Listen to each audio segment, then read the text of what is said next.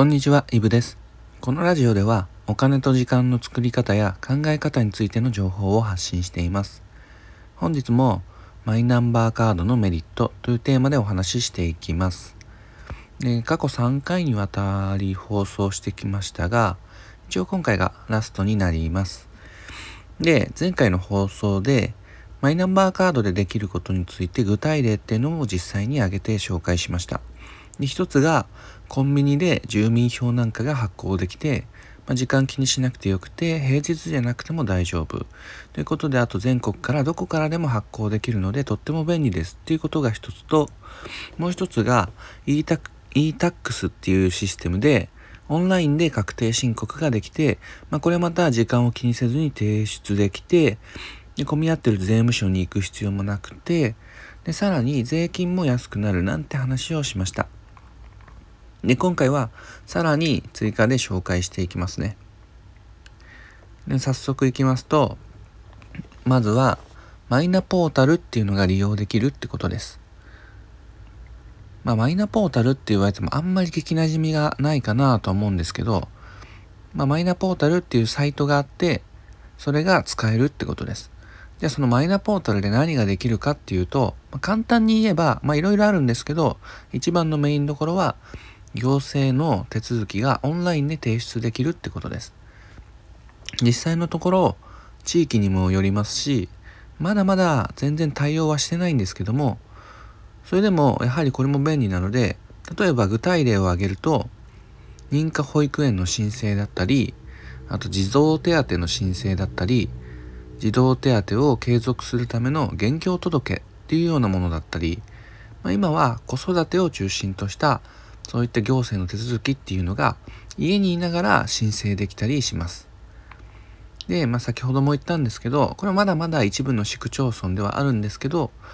そういった子育てに関する手続きが家にいながらできるって、まあ、母親からしたらすごいありがたいですよね。やっぱそういった子供の頃って、まあ、どうしてもやっぱ手間も子育てに時間も取られますし、手間もかかるので、まあ、なかなかその外出っていうとこが難しかったりします。なので、そういった手続きがマイナンバーカードを持っていることで、家にできる、家にいながらできるようになるって、まあ、すごいありがたいことです。であとは、記憶に新しいと思うんですけど、10万円給付。あれもオンライン申請っていうのがあったんですね。であれっていうのもマイナンバーカードを持ってる人であれば、オンラインで申請ができました。で今後だと、引っ越しの手続きだったり、死亡や相続の手続きだったりもオンラインでできるようになる予定だそうで、近い将来、ほとんどの手続きが家でできるようになるかもしれませんね。ではこの話はこのくらいにして次に行きます。で次のお話は、これは CM なんかでよく取り扱われているのでご存知の方も多いかもしれませんが、マイナポイントって呼ばれるやつです。でこちらもマイナンバーカードを持っていれば、マイナポイントっていうポイントが受け取ることができます。でまあこれ簡単に言えば、お買い物をしたらポイントをもらえるサービスのことで、T ポイントとかあんなイメージで問題ないです。でもう少しだけ詳しく説明していくと、まず、マイナンバーカードとキャッシュレス決済を連携させます。で手順なんかはブログにも書かせていただいているので、もし興味がある方は少し覗いてみてください。で、キャッシュレス決済っていうのは、まあ、PayPay とか楽天 Pay とか、まあいろいろあると思うんですけど、それだけじゃなくて、例えばクレジットカードとか、電子マネーだとか、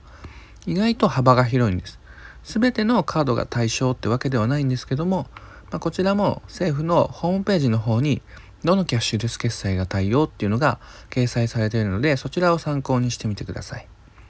で、このマイナポイントっていうのはお買い物に対して上限で5000円分のポイントが受けれます。で、その5000円分のポイントが受けれるんですけど、じゃあその5000円買って5000円もらえるかっていうとそうじゃなくて、最大の5000円をもらおうと思ったら2万円のお買い物をする必要があります。このマイナポイントっていうのは25%の還元になります。ですので5000円分のポイントをもらおうと思ったら2万円分のお買い物をすると5000円分のポイントが返ってくるっていうことです。これって子供でも参加できるのでもし4人家族であれば1人5000円で、まあ、家族で2万円分ポイントがもらえちゃうってことです。マイナンバーカードを持ってるだけで参加できるのでやらない理由がないですよね。まあ、かなりざっくりな説明なので、また機会があればマイナポイントの話は別でお話しできればと思ってます。こんな感じでマイナンバーカードのメリットについてまあいろいろと紹介してきたんですけど、まあ、かなり便利なんです。実際のところ全部を知ってすぐに使いこなすっていうのは難しいんですけどやっぱり知っているだけで手続きの時間が短縮できたりそれこそ税金が節約できたりお金がもらえたりもするので発行が無料のマイナンバーカード。ぜひぜひ持ってほしいカードです。全体的にざっくりと解説したのでここをもう少し知りたいなんて要望があればまた教えてください。ということで本日はマイナンバーカードのメリットというテーマでお話しさせていただきました。それでは良い一日をお金と時間の作り方のイブでした。